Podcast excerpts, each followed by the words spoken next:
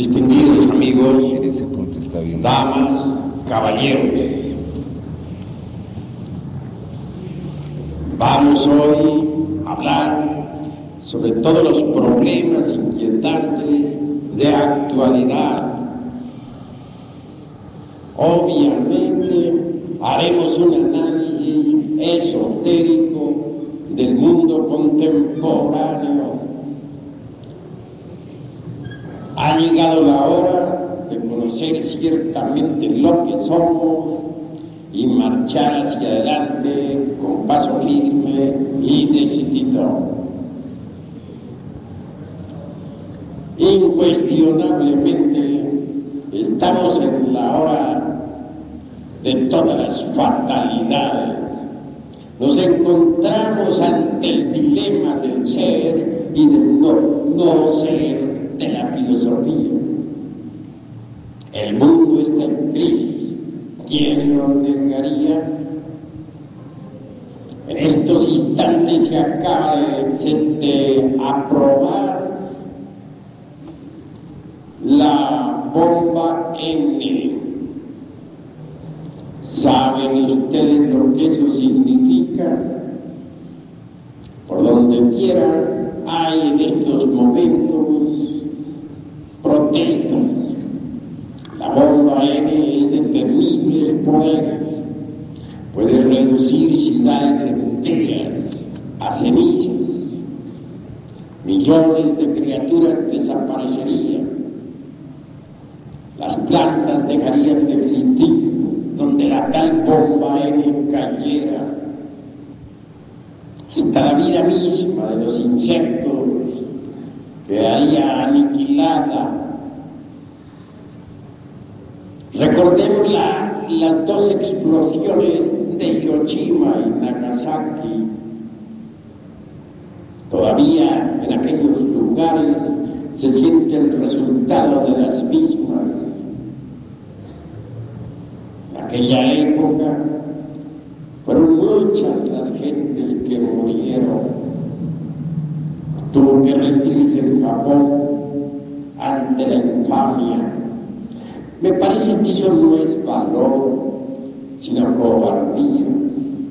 Antiguamente, por ejemplo, aquí en nuestra tierra mexicana, cuando había guerra, los hombres como caballeros re resolvían sus problemas en el campo de batalla, cuerpo a cuerpo. En la Edad Media existieron muchas guerras caballerescas en Europa.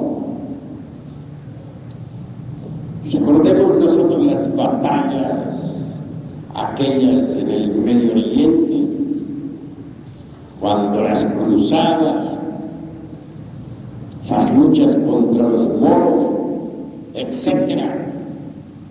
En ellas se destacó el valor de los hombres, sí, de los hombres,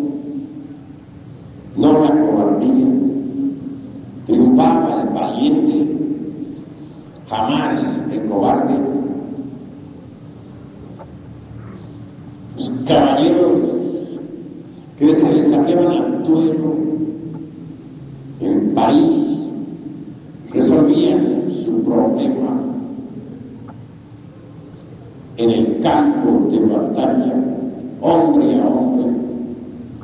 Pero eso de hacer caer ahora por estos tiempos una bomba atómica o una bomba N sobre una ciudad indefensa llena de, hombres, mujeres, niños, ancianos, me parece que ese es un acto de cobardía. Ahí no hay valor para lo que es cobardía. Valor sería diferente. Valor como el que demostraron los hombres de la Edad Media, aquel valor que demostraron los griegos ante los muros invictos de Troya, como aquel valor que demostraron los troyanos resistiendo el avance de los aqueos y de los acayeros metendudos de hermosas grebas y oscuras fases. Pero llamar valor que ahora sucede, llamar valor al resultado de la bomba atómica o de la bomba aérea, una bomba que cae sobre tantas criaturas, que mata a tanta gente, que no está en el campo de batalla, me parece francamente cobardía llevar al máximo. Y por si esto fuera poco, vemos nosotros el estado de degeneración actual. En el Canadá, por ejemplo, se casan los homosexuales entre sí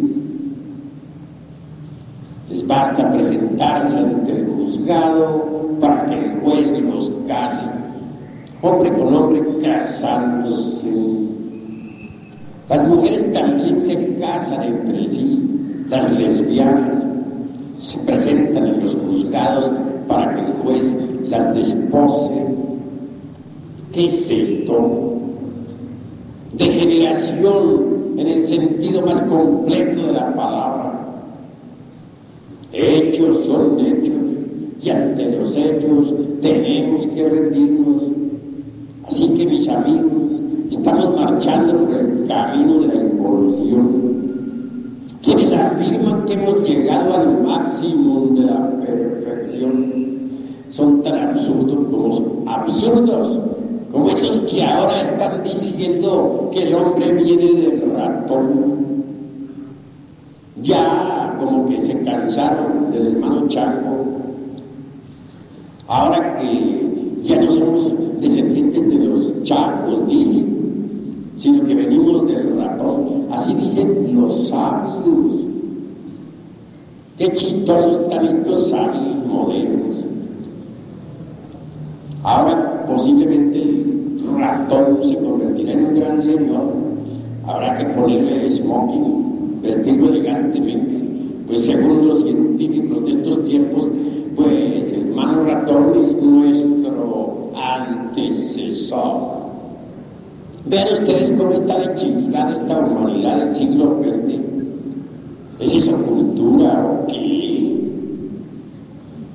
Y para colmo de los colmos, en el Canadá se está luchando en estos precisos instantes de crisis mundial por legalizar nada menos que el incesto. De manera que trámite la cuestión del gobierno canadiense. Y si se llega a aprobar eso en aquel país, el padre se, casará con la hija, el, hijo con la, con la mamá, el hermano con la hermana, el tío con la sobrina, etcétera, etcétera, etcétera. He ahí la Sodoma moderna y la Gomorra moderna. ¿Hasta dónde ha llegado esta humanidad?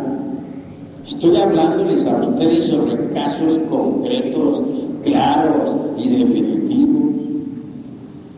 Pensemos ahora en la situación que se encuentra el globo terráqueo este pobre planeta Tierra en estos momentos está sometido a una agonía lenta y espantosa. El aire está totalmente contaminado y seguirá contaminándose. Ya por ahí hay algún científica de estos chiflados de estos tiempos está diciendo que si dentro de 40 años no se ha resuelto el problema del smog. Más de la mitad de la humanidad perecerá. Pueda que en esta vez y tengan razón estos pseudocientíficos, porque en verdad que la cosa está grave. Vean ustedes, los que han visitado, los que visitan el Distrito Federal, cómo está la cuestión esa del smog. La ciudad envuelta en esa atmósfera tan pesada, tan horrible como resultado, secuencia, multitud de enfermedades están apareciendo. El cáncer se multiplica horriblemente, la diabetes, etc. Lo más grave es que hasta la, atmósfera misma de los campos está contaminada. Recuerdo muy bien, hace unos 50 años atrás, entonces nosotros, los viejos, veíamos el cielo azul inviolado. Era precioso contemplar la atmósfera. Ahora ya ese panorama no es posible.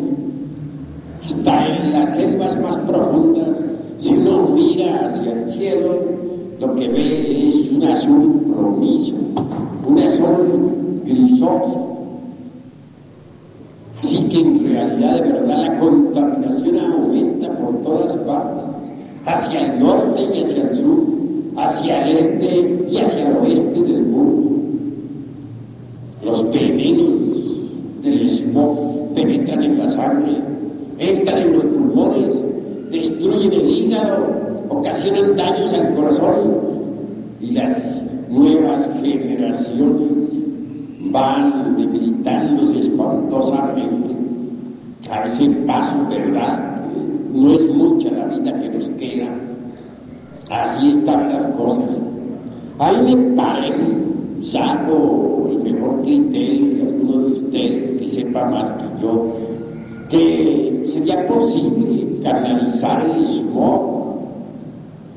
Tengo entendido que así como se canaliza el radio por medio del pararrayos, o la voz a través del teléfono, o el agua negra en los, en los canales, o el gas en las cañerías en los Estados Unidos, sería posible canalizar también small.